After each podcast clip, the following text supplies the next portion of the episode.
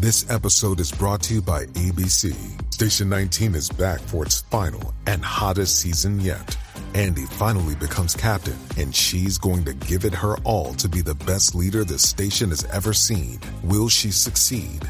Get ready for fiery new romances and high adrenaline rescues. Watch the Station 19 season premiere tonight at a new time, 10, 9 central on ABC and stream on Hulu.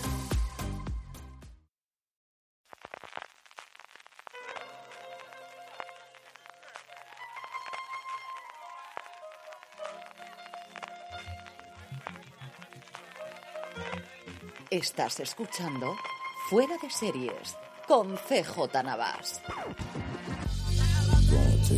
Bienvenidos a Razones para ver el programa de Fuera de Series, donde os comentamos por qué tenéis que ver una serie comentando sus primeros episodios y siempre sin spoilers. Hoy vamos a hablar de Echo, la nueva serie de Marvel Studios para Disney Plus que llega hoy día 10 de enero. Yo soy CJ Navas y como siempre me acompaña Juan Francisco Bellón. Juan, ¿cómo estamos?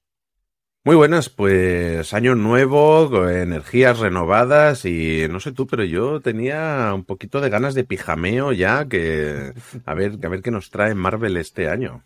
Luego lo comentaremos, evidentemente, que es lo que por ahora está confirmado, en algunos casos con fecha de estreno, especialmente en películas, pero también en series. Otro, pues como es la nueva moda, con meses o con, eh, con temporadas, o al menos con estación, y algunas cosas que no sabemos si llegarán con toda la movida que hubo el pasado 2023, en este 2024 o en el futuro. Lo comentaremos todo, evidentemente, después. Antes, hablemos de esta Echo, una serie que era de las que tenía que habernos llegado el año pasado, que se retrasó, que finalmente, aunque nunca se confirmó el número de episodios, se ha reducido a cinco episodios, de los que Juan y yo hemos podido ver ya los tres primeros. El comentario que vamos a hacer es de esos tres primeros, de los cinco que se emiten todos de golpe. Y es que aquí Disney ha decidido, eh, junto con Hulu, porque se estén en las dos plataformas en Estados Unidos, aquí en España, evidentemente, no llega Disney Plus, adoptar el modelo de Netflix de estrenar toda la temporada de golpe, Juan. Sí, yo movimiento supongo que raro, pero que creo que estas producciones que no tienen tanto renombre como Echo, que es un personaje menor, a mí me da la sensación que le sienta bien, porque a lo mejor si me ve el primer episodio de un personaje que tampoco me llama, que salió, que es un secundario de una serie, de no, de uno de los Vengadores, pero tampoco de los más grandes, pues hombre, pues a lo mejor le sienta bastante bien que tenga ya todos los episodios disponibles y oye, pues el primero que me ha molado mucho, que tiene e, esa pedazo de escena de la que ahora hablaremos, pues me apetece seguir viendo más de, de qué nos ofrece esto. Efectivamente, Juan, como nos dice, Maya López, Eco, la protagonista del, de la serie, se introdujo en esa mm, miniserie que tuvimos ya hace un poquito de tiempo de Ojo de Halcón, de Hawkeye, era una de las villanas que tenemos allí, una de las lugartenientes de Fisk, una de las lugartenientes de Kingpin, se había olvidado de ella y era mm, uno de esos personajes que en esa época de expansión absoluta de Marvel decidieron que iba a tener serie propia, eso sabemos que ha cambiado muchísimo los dos últimos años, pero aquí yo entiendo que porque ya tenían cosas grabadas decidieron tirar adelante con la serie.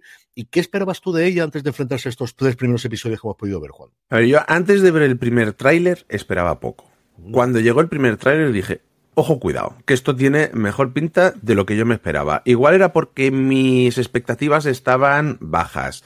Porque era un personaje que, bueno, que estuvo bien, pero que tampoco había una actriz demasiado expresiva detrás, con todos sus porqués, obviamente, pero que, oye, consiguió llamar mi atención y, hey, esto no es para niños, ya te, lo dejaba claro en el primer tráiler, teníamos algo mucho más adulto, algo más sucio, cogía, eh, ese tráiler te, te, cogía lo que tú tenías de Marvel en la cabeza y te lo llevaba de nuevo a esa primera, segunda temporada de Daredevil que tuvimos en Netflix hace unos años y que ahora está disponible en Disney Plus. Y oye, todo más sucio, no gamberros, sino, ostras, eh, algo incluso un poco duro para, para mayores de edad. Eh, pues oye, me apetece. Yo cuando cogen a los superhéroes y se los llevan a, a un territorio más adulto, siempre me, me, llama más la atención a ver qué es lo que han hecho con él y, y muchas ganas que tenía de verlo. Yo estoy igual que tú. Yo, el personaje que hace la Cox en, en, la serie es que al final estaba con Charlie Cox haciendo de Daredevil y con Vice Donofrio haciendo de, de, Wilson Fisk. Entonces era muy complicado que hubiese sitio para más en esos eh, momentos que teníamos posteriormente, ¿no? En, en, Hawkeye, junto con todo lo anterior. Y al final aparecía Daredevil, aparecía eh, Kingpin y a mí, y además Hawkeye, y además lo que teníamos del resto de personajes. Y Era un personaje que se introducía como, mm, como es la actriz, una chica que es muda, una chica que además tiene una pierna amputada, que a partir de ahí tenía cierto recorrido, sobre todo algo que tenía con el padre, que era uno de los eh, jefes de, alguna de las bandas que tenía Kimping, con ese final que tenía con alguien que de alguna forma la había cogido y la había ido poco a poco elevando dentro de los rangos de, del su emporio criminal pero no daba desde luego un duro por ella. Era una de esas series que, bueno, pues la veré al final por completismo y porque al final todo lo que sea Marvel, igual que Star Wars y por supuesto Star Trek, uno lo va viendo, pero coincido contigo que el tráiler dije, pues mira, si esto va a ser así lo que nos prometen, volvemos a lo que en su momento fueron las series para Netflix de, de Marvel, que ahora las tenemos todas disponibles en Disney Plus. Nos salimos un poquito de lo que hemos visto recientemente que ha hecho Marvel. Estoy dispuesto a verlas. Y más aún cuando supimos que eran cinco episodios y que los hacían todos de golpe, dije, bueno, pues igual esto puede ser una serie interesante. Vamos a poneros el tráiler precisamente para que veáis si os parece lo mismo. Antes os vamos a decir la sinopsis de la serie porque tiene mucho que ver con lo que vamos a comentar después, sin spoilers, pero algo tenemos que contar, porque si no, porque le hacemos también en el programa. Y es que Maya López, Eco, debe enfrentarse a su pasado, reconectar con sus raíces nativas americanas y abrazar el significado de la familia y la comunidad si quiere seguir adelante. Escuchamos su tráiler y volvemos enseguida.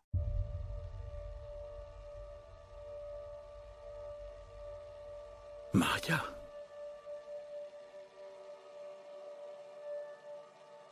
Yo te veo tal como eres. Siempre lo he hecho.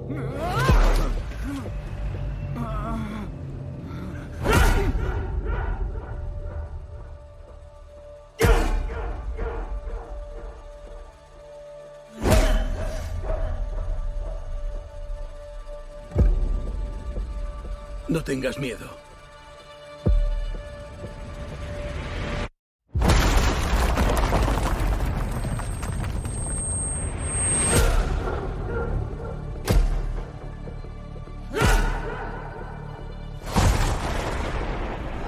Tienes tanto dolor dentro.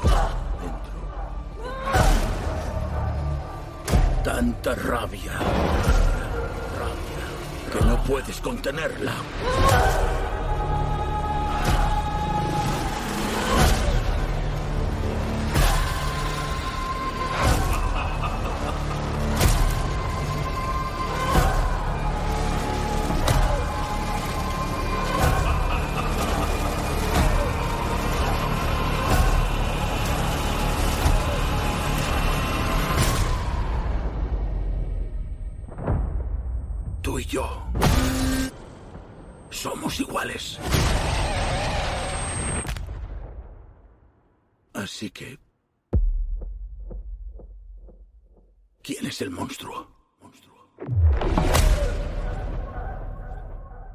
Estamos ya de vuelta, Juan, una valoración global inicial de lo que esperabas con estos tres episodios y cómo te has quedado después de ver estos tres a falta de dos para terminar la temporada. Pues después de ver el tráiler está lo que yo esperaba, algo más adulto, algo que se acercaba más a, a esa, a esa Daredevil de Marvel Televisión, más sucia, más bajos fondos, de nuevo eh, Wilson Fisk, que ya se nos sale, bueno, es que se sale en el póster, o sea, es que quien no espere que salga, pues esto, spoiler no puede ser.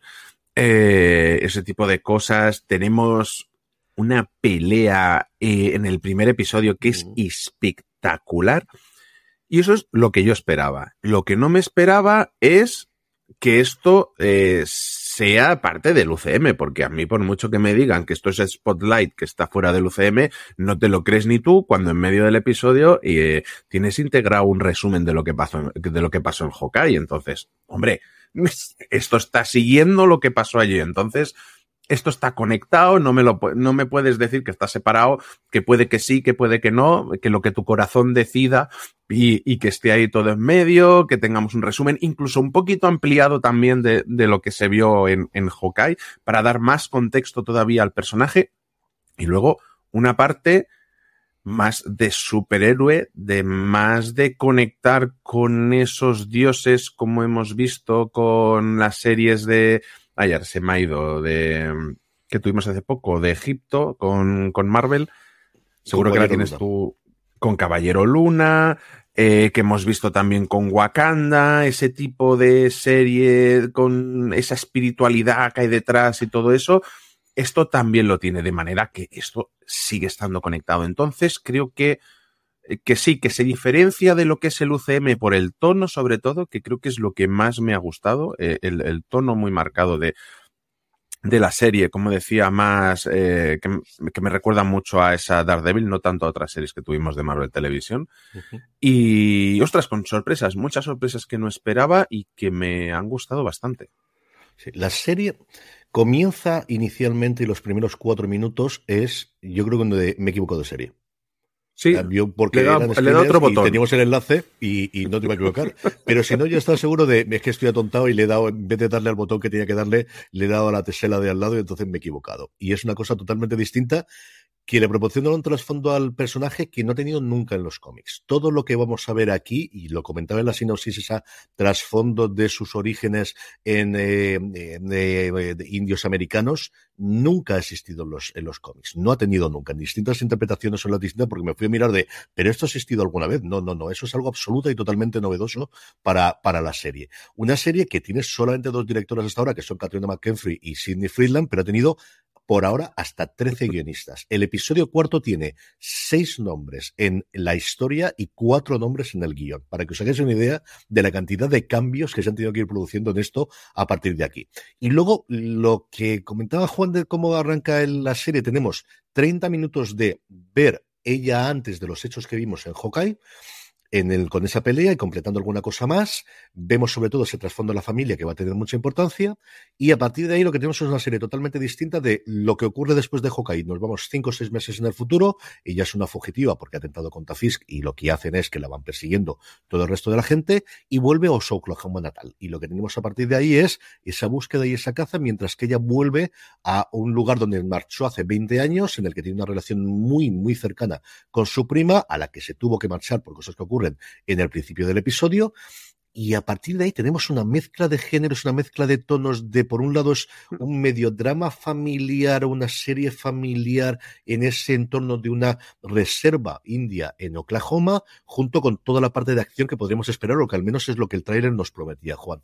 Yo me tiré los dos primeros episodios, después de esos primeros 30 minutos, como os decía, diciendo, estoy viendo una mezcla de eh, lo que yo esperaba de la serie, pero no tengo ni a Daredevil ni a Fisk, que es lo que quiero volver aquí. Y luego estoy viendo un Reservation Dogs, porque además está todo el mundo de Reservation Dogs, es decir, todos los actores de la prima adulta hace precisamente una de las, yo creo, demostraciones que es de Debbie Jacobs, de, eh, Jacobs, perdonarme, que es ya no solamente actriz, sino además ha sido guionista en las últimas temporadas. Todo el resto del elenco ha salido en Reservation Dogs, en, o bien como actor o actriz principal o como actor o actriz secundarios. Han cogido mucho, yo no sé si han rodado en los mismos sitios, pero es bastante probable que también. Y me costó mucho el segundo por eso, porque dije, es que quiero ver otras dos series que son distintas, que no sé esta que me está ofreciendo. Hasta el tercero. A mí el tercero ya me gustó mucho. El tercero yo creo que sí que es el que ya tienen todas las piezas, es el que ya ves que ya hemos hecho lo que teníamos que contar. Ya me lo creo a ella como heroína, que el salto de fe de villana a heroína o para que lleve la serie a mí me costó también darlo.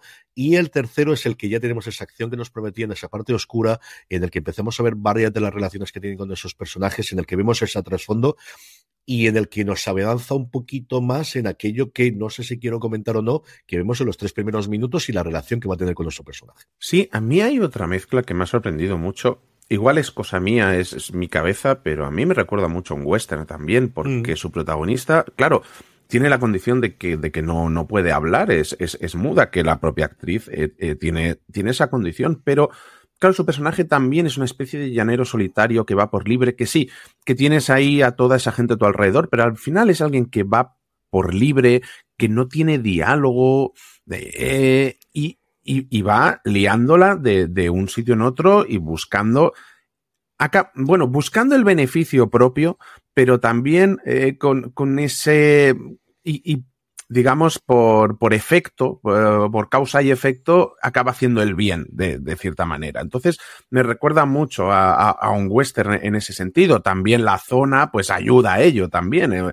Eh, el, tema indio eh, y todo eso, pues, hombre, pues, pues ayuda un poco. Y, y me ha gustado mucho toda, toda esa, esa mezcla de efectos. Y como tú dices, el segundo episodio creo que es el más pausado también creo que hay un ligero cambio de tono porque en el primero tenemos algo muy visceral y en el segundo es como que bueno, lo pasamos un poco por alto y cambia ahí. Yo creo que igual estuvo en un proceso de no sabemos todavía si esto es para niños, esto es para adultos. Y había ahí una y, hay un momento que a mí me hizo dudar de esto creo que estaba preparado para el planteamiento, para otro planteamiento.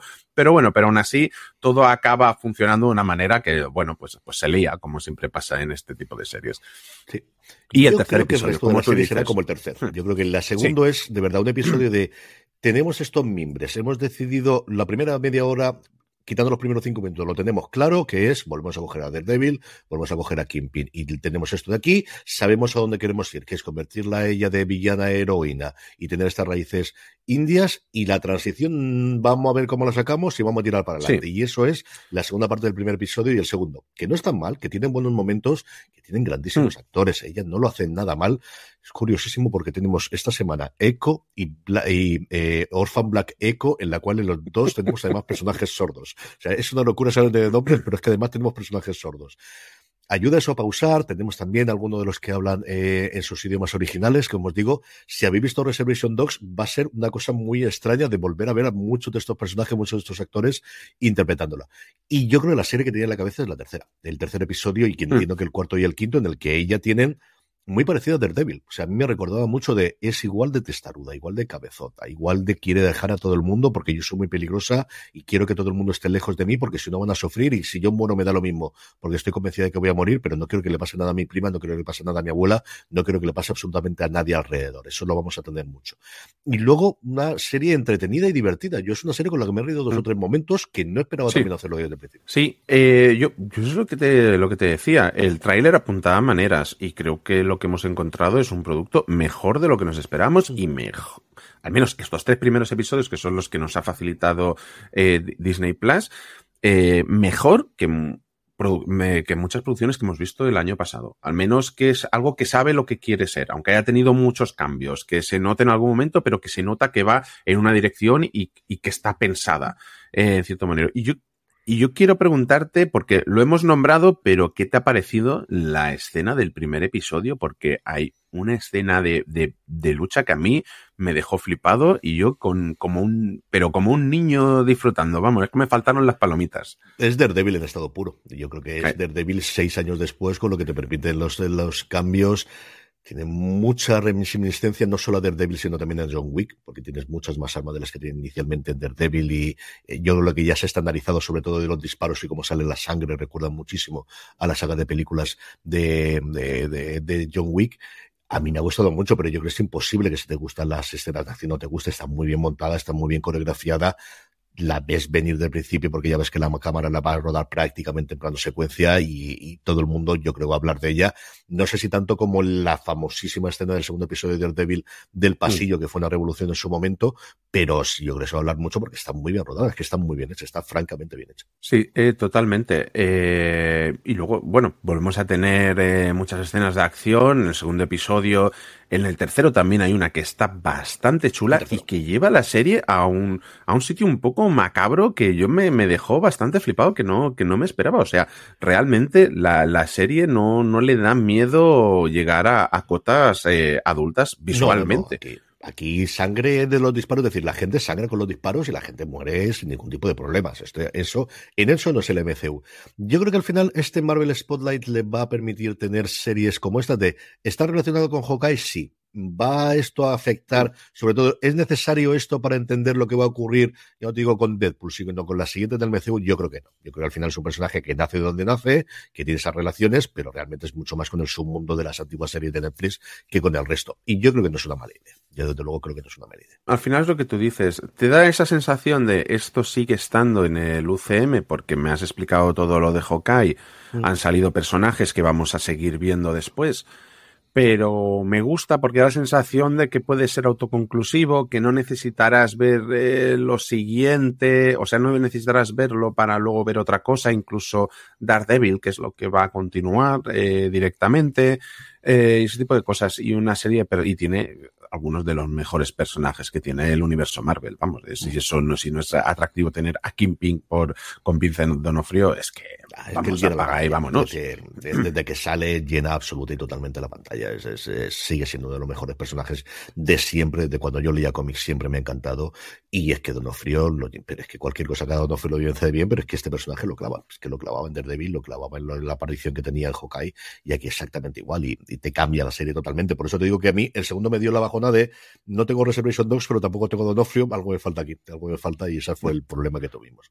En fin, que yo creo que al final yo creo que hemos salido bastante satisfechos, como digo, reservamos el juicio final hasta que podamos ver los últimos dos episodios, pero por ahora los tres primeros yo creo que nos han convencido bastante, Juan. Sí, yo muy contento y con ganas de que, porque estamos grabando esto a día 8, pues con ganas de que, que pasen dos días para acabar de, de, ver los dos episodios que quedan, porque yo no sé tú, pero tengo ganas de seguir con Marvel después de lo que estoy viendo. Eh, a ver si Daredevil consigue llegar este año a finales finalísimos ahí, rozando el 31 de diciembre, aunque sea.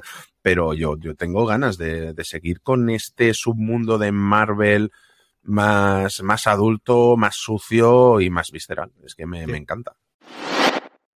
Y vamos a ver, ya que estamos y nos quedan unos minutitos, vamos a repasar, si te parece, lo que por a día de hoy sabemos de que esté, sobre todo porque ha salido en medios o porque en algunos casos Disney Plus directamente ha confirmado eh, las fechas. Lo que tenemos hoy, tanto en películas como en series, en películas, como os digo, es más frecuente, aunque es posible que haya cambios, y sobre todo si hubiese una huelga de IATSE, que parece o todo pinta de que no lo habrá, pero que evidentemente todo se ha movido, de lo que tenemos de confirmación de este 2024. Y luego vamos a leer lo que dice IMBD Pro, que hay que cogerlo siempre, esto como Wikipedia, hay que cogerlo siempre con pinzas, del estado de las distintas producciones que tiene Marvel Studios, que no son todas, por ejemplo, X-Men 97 no aparece bajo Marvel Studios por una cosa extraña, sino aparece como la 20th Century Fox Animation, pero prácticamente todas están, y muchas de ellas están en niveles distintos de lo que yo esperaba antes de mirar la página de IMD Pro. Así que, si quieres, comentamos un poquito lo que nos viene encima eh, de buenas a primera. ¿Lo tienes por ahí, Juan, o lo comento yo? Sí, no, lo, lo, tengo por aquí. Eh, lo primero, lo que se, bueno, lo que se ha anunciado recientemente, la tercera temporada de qué pasaría así, que no, no, sé si has podido ver ya en la segunda. Pues la segunda a mí me ha, me ha encantado. Corrige todos los errores de la primera y, y más.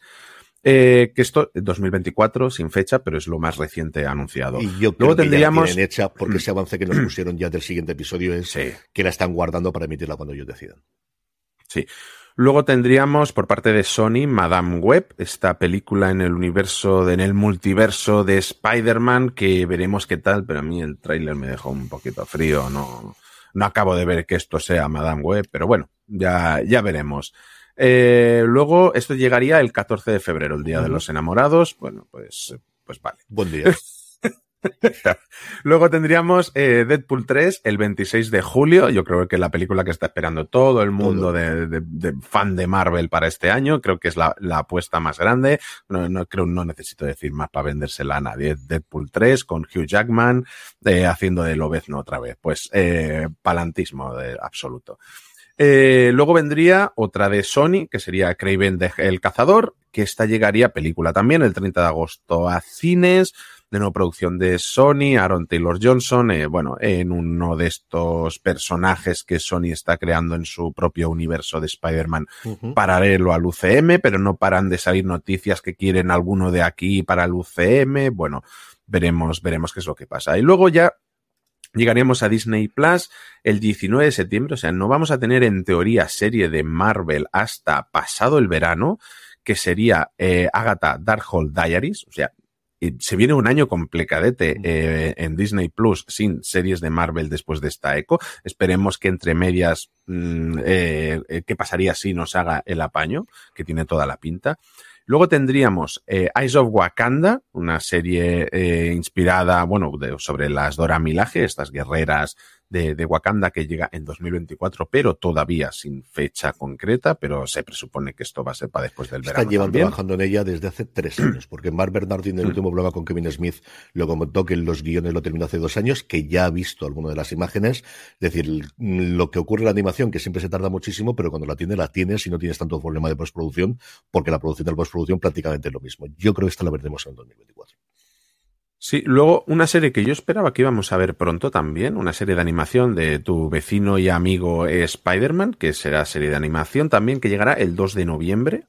De momento mm, está puesto aquí con comillas, o sea que puede que sí, puede que no, se vaya moviendo.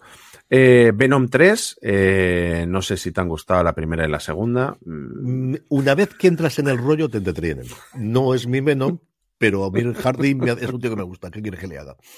A mí Hardy me encanta, menos aquí, de verdad, ¿eh? me, me fascina, me apasiona Hardy, pero aquí le veo tan pocas ganas puestas que, que es que me, me cuesta entrar en, en la, en la película. Yo en eso- en eso Yo- estoy totalmente contando billetes, contando- contando que billetes, quieres mucho. decir, ¿no? Sí, pero se puede contar billetes disfrutando sin disfrutar. Yo creo que no está disfruta. Yo creo que se lo pasan grande contando billetes de Sony en, en esta, en esta Venom. Y luego tendríamos Marvel Zombies, que también llegaría este año, otra serie de animación para Disney Plus, que en principio serían poquitos episodios, pero que a mí me gustó, fue de los episodios que más me gustó, de, aunque lo criticaron mucho, en la primera temporada de que pasaría así, y a ver, a ver qué tal eh, llegaría este año. Y luego tendremos por ahí eh, dos series, una que ya hemos comentado, una es eh, Daredevil, que parece que según IMDB está en, ya rodada, Ahora lo cuento. pero claro, las noticias, los rumores que salieron es que se había mm, pegado un hachazo y se tenía que volver a hacer la serie. Entonces, pero vamos, a mí me cuesta mucho imaginar que rodados ya nueve episodios se los vayan a cargar. Mm, Esperemos que haya un mago del montaje que haya conseguido salvar eso, la verdad. Aunque sea ah, eh, con- poniendo ahí con pegatinas como cuando se llevaron a Pucci al espacio exterior. Y, y luego Ironheart, una serie que está rodadísima, acabadísima en teoría y que no hay fecha de estreno ni nada. Un personaje que vimos ya en la segunda película de Wakanda Forever, de, de Black Panther, un personaje que yo creo que Disney pensaba que eh, iba a llamar mucho la atención, que iba a estar todo el mundo como loco con él y que va a tener su propia serie, pero que yo no veo a nadie comentando nada después de la segunda película de Wakanda. Que además se llevó, se llevó alguno de los peores momentos de, de CGI de, de la película. A mí me recuerda mucho la sensación que había con Echo antes de ver el tráiler. Entonces quiero darle el beneficio de la duda, pero Hmm, me recuerda sí. a esa sensación que había con Echo. La que sí que parece que nos llega este primer semestre, primer cuatrimestre de año, pero no tiene fecha todavía confirmada, es X-Men 97, que es la nueva serie animada que sigue la serie animada clásica de Marvel, que aquí en España se vio pues, sin pasarse. En Estados Unidos sí que hay cierto fervor porque era una de estas que se pasaban por las mañanas, creo que son los sábados o los domingos, que cuando hacen la animación, o tradicionalmente hacen la animación, cuando solamente habían las cadenas de emisión en abierto tradicionales en Estados Unidos. Entonces, la gente de nuestra generación americana que hace podcast o que hace programas de YouTube habla muy bien de muy bien, recuerda con mucho cariño esa serie tiene Sí. muchas ganas de ver este X-Men 97, que como os digo, parece que nos llega, yo creo que esta va a ser marzo como muy tarde. O sea, al final lo que estamos viendo es que por ahora, hasta que llegue Agatha, por ahora de Darkhold Diary, salvo que le cambien por cuarta vez, creo que sería ya el título, en noviembre es la única que está confirmada, eh, todo se va a basar en animación, que tampoco me parece una mala política, que al final la animación, nuevamente, Mm. tardas mucho, pero tienes posibilidad de hacerlo. Yo creo que tienen un montón de personajes para poder hacerlo. Puedes hacer cosas mucho más locas y con un presupuesto más reducido que lo que ibas a hacer en imagen real y que tengas cuatro o cinco series de animación de 5 a 10 episodios en danza todo el año. Yo creo que no es una mala política para una Marvel porque DC lo ha hecho toda la vida del señor, tiene la animación y leches que tiene personajes para poder hacerlo y material de sobra para poder hacerlo. Dicho eso, como os digo, en IMD Pro os voy a contar cómo está el patio a día de hoy y lo que nos cuenta. Y una vez más, cogerlo con pinzas. En la parte final que hay antes de que se emita, que es postproducción, que aquí va desde que acabamos de terminar de rodar a que nos faltan dos días para terminar, tenemos este X-Men 97 que os acabo de contar, tenemos Agatha Darkhold Diaries, que parece que se había terminado de rodar también y que estarían en efectos. Tenemos Ironheart, que como os decía Juan, llevan seis episodios desde hace mucho, mucho tiempo, porque además tiene además el detalle en IMD Pro de los seis episodios, que por ejemplo en Agatha todavía no lo tienen detallado. Y luego también aparece Daredevil Born Again como postproducción. Aquí, ¿cuál creo que puede ser la trampa? Que recordar que a Daredevil se le dieron 18 episodios de golpe. Entonces, lo que yo creo, y aquí de verdad que es un cre- una creencia propia sin haber leído nada por fuera que distinto, es que nos va a llegar parte en este 2024. No sé si serán nueve, si serán seis. Aquí puedes pensar que haya tres, Mm. no temporadas, sino mini temporadas o emisión en rollo Netflix de parte 1, parte 2, parte 3 y que tengamos 6, 6 y 6, que sería uno, o 9 y 9. Si rescatan esos nueve episodios que habían rodado y que decían tirar a la basura, pero que no creo que tiren todos a la basura, al menos yo creo que para completar esos nueve sí les daría, y a lo mejor pueden emitir seis de cara a noviembre y diciembre, y tienes algo allí para acabar el año, y luego el resto para 2025. Yo creo que e independientemente de eso, yo creo que esta serie no van a emitir los 18 de golpe. O sea, yo creo que esta la van a partir y si le funciona bien Echo con esto de emitir 4 o 5 episodios, creo que es una serie muy, muy desde de, fuera para hacer 6, 6 y 6 o 4, 10 y 4, yo no lo sé. Ya veremos lo que, lo que ocurra con ello, ¿no? A partir de ahí, ¿qué están? Están grabando, evidentemente en producción porque es animación, la serie animada de Spider-Man, están con Marvel Zombies y están con Wonder Man, que es una serie que se ha quedado totalmente trasconejada, de la que nadie habla absolutamente nada. Es la única, curiosamente, de todas las que hay que no tiene una imagen de, de, de carátula en ella, pero que aquí parece que están grabando en la parte de televisión. Y luego la última, en estados de producción desconocida, pero ya os digo yo, porque Bernardi lo dijo, que los guiones llevan escritos casi dos años y que estaban ya con toda la parte de la animación, ese Ojos de Wakanda que se confirmó hace nada, hace menos de un mes que estaba en producción. Mm. Eso por la parte de tele. Luego, el de en films, tienen Deadpool 3 grabando, porque le faltaban escenas por acabar de terminar de grabar después con la huelga de guionistas. En postproducción tendrían la nueva de Capital América, Brave New World para el 2025 y Thunderbolts, que estaría grabando también. También estaría grabando Avengers Desclassified Secret Invasion, que yo creo que es este de, eh, cosa que hacen después de, de, Secret Invasion, que no sé quién va a querer ver. Tendríamos Spider-Man 4, tendríamos Armor Wars, que estaría también en postproducción, y luego a partir de aquí hay como en desarrollo 13 títulos a día de hoy. 13 títulos, incluidos Khan Dynasty, incluido Avengers Secret Wars, incluidos los Fantastic Four que esperamos para el 2025. Todas estas veremos si realmente es así o no. Y luego algunas series maravillosas como es Untitled Marvel Project, que como os digo aparece así como Marvel Project, que me fascina. O otra todavía mejor que es Untitled Marvel Cinematic Universe Television Show. Esa también está en la fase de desarrollo, junto con la segunda película de los Eternals, que hasta que no lo vea no me lo creeré yo de que esto realmente se vaya a producir, los seis siniestros, que tampoco sabemos nada más, y, y, a ver qué ocurre, como os digo, y la secuela de Sanchi, que Sanchi es de las últimas películas que le funcionaron bien en taquilla. A mí, la verdad es que me entretuvo bastante, y sí, un Liu me parece un actor divertidísimo y muy entretenido para poder hacer cosas con él en el futuro. Esta es la situación, como os digo, que aparece en IMDB Pro que no te puedes fiar, pero que al final alguien ha tenido que meter esa información. Es decir, alguien ha cogido sus dedicos en un ordenador, se ha peleado con el con el, la interfaz que tiene IMDB Pro, que es en el año 95 y era antigua. O sea, es de verdad, si no lo habéis probado, no sabéis lo que es. Es demencial. Pensad en la peor, la peor experiencia que habéis tenido con una web eh, del ayuntamiento, gubernativa, porque antes siempre ocurre de estas cosas. Oficial de pelearos, del, del certificado electrónico. Eso peor es IMDB Pro. O sea, es una cosa demencial a día de hoy alguien ha tenido que meter esos datos y alguien ha tenido que, como os digo, mm, decidir que eso iba a tener que estar ahí, con toda la fiabilidad que tenga. En fin, que esto es lo que tenemos, a ver qué llega finalmente. Yo, yo después de ver esto, es que siempre tengo, ahora te preguntaré por cuál sería tu, tu, proyecto soñado a día de hoy de Marvel, pero el que yo tengo en la cabeza, creo que después de ver Echo, creo que sería bastante factible por, por varios factores, que sería juntar algo que ya se ha rumoreado que va a pasar en la próxima película de Spider-Man, pero juntar a, a Spider-Man y, y, y Daredevil en una serie adulta, como, como con el tono que hemos visto en Echo que ahora que se ha visto que con Echo se puede hacer, mmm, Spider-Man en el cine no te lo permite porque entonces los chiquillos no van a ver la película y una serie te lo permite. Que tienes a Tom Holland que está deseando desvincularse con esa imagen de crío eh, que tiene, que se anda eh, metiendo en proyectos para demostrar que es un adulto. Yo creo que sería el momento perfecto de cogerlo y meterlo en una serie tipo Daredevil oscura y que podría ser la bomba eso.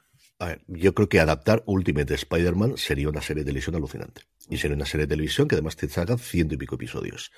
Creo que ahí es un problema de derechos y es un problema de hasta qué punto quieren tener jugando al mismo tiempo. Algo que a DC nunca le ha importado, el tener un Batman por un lado, 70 Batman dando mm. vueltas alrededor, tener un Spider-Man distinto en cine que en series. Pero yo creo que Ultimate eh, Spider-Man te permitiría, introduces al Miles Morales y tienes un montón de cosas más para poder hacerlo. Es decir, luego por lo demás, pues la Patrulla X tengo mucha ganas de volver a verla porque, porque es, fue el cómic que yo crecí con él y quiero saber qué es lo que van a hacer y cómo lo van a introducir. Y luego cualquier cosa de Spider-Man. A mí, mm, de lo que más ganas tengo de ver de adaptación directa de cómic es que posiblemente la de Devil Born Again. O sea, era de las cosas que quería, mm. y, lo tuvimos en la segunda temporada de alguna forma, pero el que vuelvan allí, el que yo creo que al final, Donofrio, y una vez más vamos a decirlo, pero es que Charlie Cox es que es Matt Murdock, es que siempre va a ser Matt Murdock. Es una cosa que me encantaría. Y eso es lo que yo creo que podría funcionar.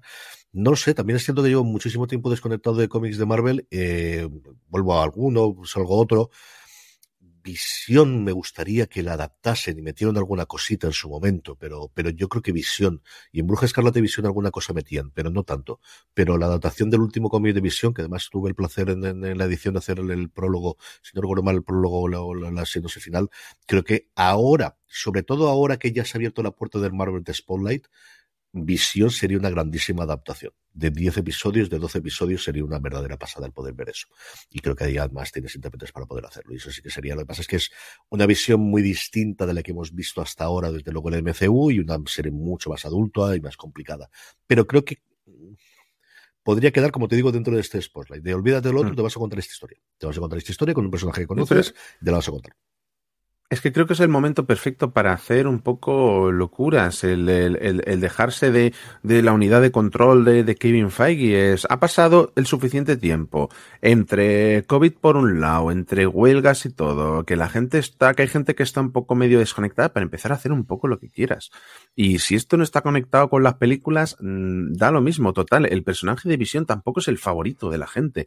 Mm, si tienes un proyecto interesante, cógelo, mételo y, haz, y haz una serie, aunque sea el final de visión. Mm, pues pero es que, claro, es que yo creo que el momento para hacer este tipo de cosas es ahora, con todos los tiempos que han habido y con el espacio que va a haber este año sin estrenos de Marvel, yo creo que es el momento perfecto para empezar a hacer un poco locuras también. No, y han abierto la mano. Y ya han visto que no hmm. pueden obligar a todo el mundo a ver absolutamente todo y que está muy bien. Pero lo que ocurre en los cómics, es decir, que tienes un universo en los cómics generales que haya y luego tienes, de vez en cuando, pues tienes un creador que decide que va a hacer un plan de 10 números, una miniserie de 6 episodios, de 6 números, perdonadme, o de 10 cómics, o una novela gráfica ampliada y no pasa absolutamente nada y funciona bien. Ahí está, ahí está la, película de Logan para demostrar el final de Lovendo, que, que mm. realmente eso estaba desconectadísimo. Pero era Sony quien lo hacía. O sea, yo creo que ahí la mm. gran diferencia, perdón, en ese momento era Fox quien lo hacía, antes de que lo comprasen. Y yo creo que so Fox y Sony siempre lo han tenido mucho más claro, o al menos no, han tenido esa, esa, por otro lado, lo que le ha dado todo el éxito al MCU, que era,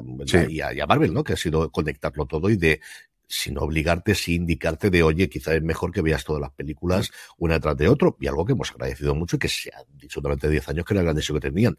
Creo que la televisión también la ayudaba, pero creo que al final llega un momento en el que han visto que, bueno, pues nos ha durado 10 años y ahora vamos al siguiente escalón, que puede ser esta posibilidad. Y a mí no me parece mal. En fin, sobre todo si nos llegan series eh, como esta Echo, que de verdad los tres primeros episodios nos han gustado bastante, no puedo decir otra cosa. No sé cómo ocurren los otros dos, sé que los voy a estar el miércoles cuando se estrenen ahí para verlo desde luego, cuando esté subiendo ya este programa igual lo comentamos, o si no, yo creo que lo comentaremos en Premier el, una vez que ya hemos visto los cinco, lo que nos ha parecido, que yo creo es lo más, lo mejor para, para esta situación. Eh, don Juan Francisco Bellón, pues eh, con esto terminamos este Razones para Ver de ECO. Eh, un abrazo muy fuerte y hasta el próximo programa. Un abrazo enorme, nos vemos. Y a todos vosotros, querida audiencia, gracias como siempre por escucharnos. Mucho más contenido, pero muchísimo más en fuera de series.com, que ya después de la pausa de Navidades estamos a pleno rendimiento y pasaros también por nuestra tienda, la tienda fuera de series, fuera de series.com barra tienda, donde seguro que tenemos algo que te gusta. Hasta el próximo programa, me despido, un abrazo muy fuerte y recordad, tened muchísimo cuidado y fuera. Daddy.